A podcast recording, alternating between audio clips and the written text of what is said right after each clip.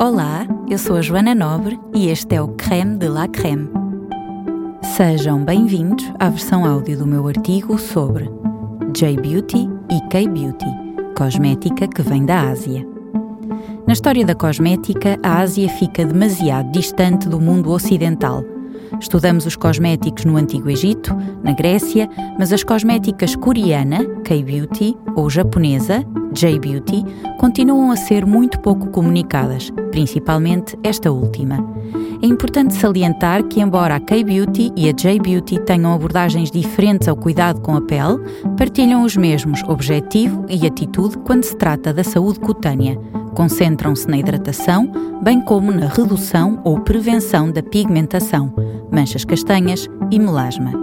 Ambas envolvem evicção solar e barreiras protetoras contra a exposição solar, fazendo do protetor solar o cosmético mais relevante de todos.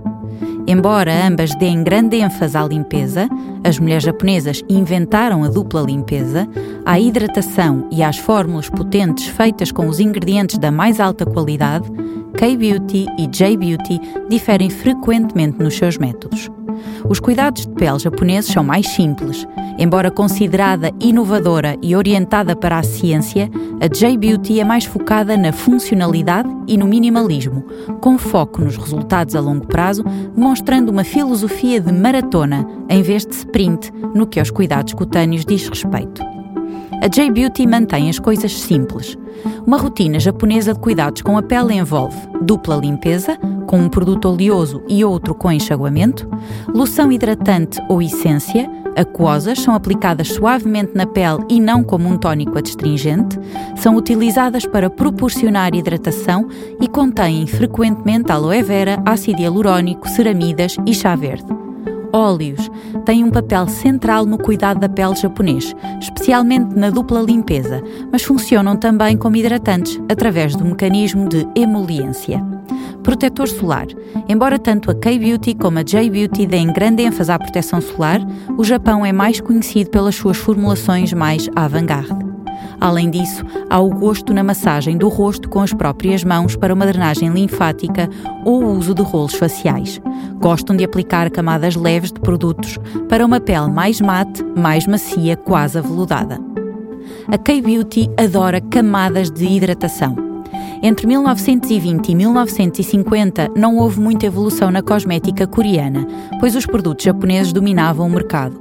O hype da K-Beauty tem apenas 15 anos no Ocidente e começou com um cosmético que na verdade nem é coreano, o BB Cream, Blemish Balm, um bálsamo anti-imperfeições com várias ações: uniformizar, hidratar e proteger do sol, desenvolvido pela dermatologista alemã Dra. Christine Schramek, com o objetivo de proteger a pele do rosto dos seus pacientes depois de peelings ou cirurgia. O conceito cresceu na Coreia, a fórmula coreana começou a ser vendida em 2011 e é, à data de hoje, responsável por cerca de 13% do mercado cosmético na Coreia do Sul, sendo um verdadeiro ícone de beleza.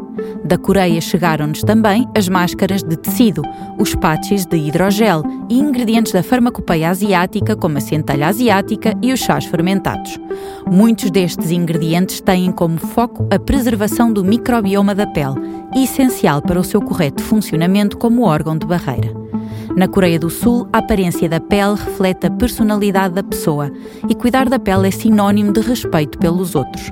Os objetivos principais da rotina, complexa por natureza, são a uniformidade de tez, a luminosidade e a naturalidade do aspecto. A rotina de beleza coreana faz parte de um lifestyle, acima de tudo, e é encarada como um momento de autocuidado, não apenas para parecer melhor, mas essencialmente para cuidar física e emocionalmente. Daí a exigência da sensorialidade nos cosméticos. A rotina coreana de rosto dura em média 50 a 60 minutos por dia e engloba 12 a 15 produtos. Começa com uma dupla limpeza, depois a esfoliação, segue-se uma bruma, um tónico, uma essência, vários sérums, consoante as necessidades da pele, contorno de olhos, loção, emulsão muito fluida óleo em água, creme mais untuoso, protetor solar, BB cream. O uso de máscaras está também contemplado. Precisamente pela sobreposição de produtos, as texturas da K-Beauty são leves e muito sensoriais. Também pelo número de produtos e devido às preocupações ambientais, tem havido uma necessidade de usar produtos com múltiplas funções, mas está longe de ser a sociedade mais consciente neste aspecto.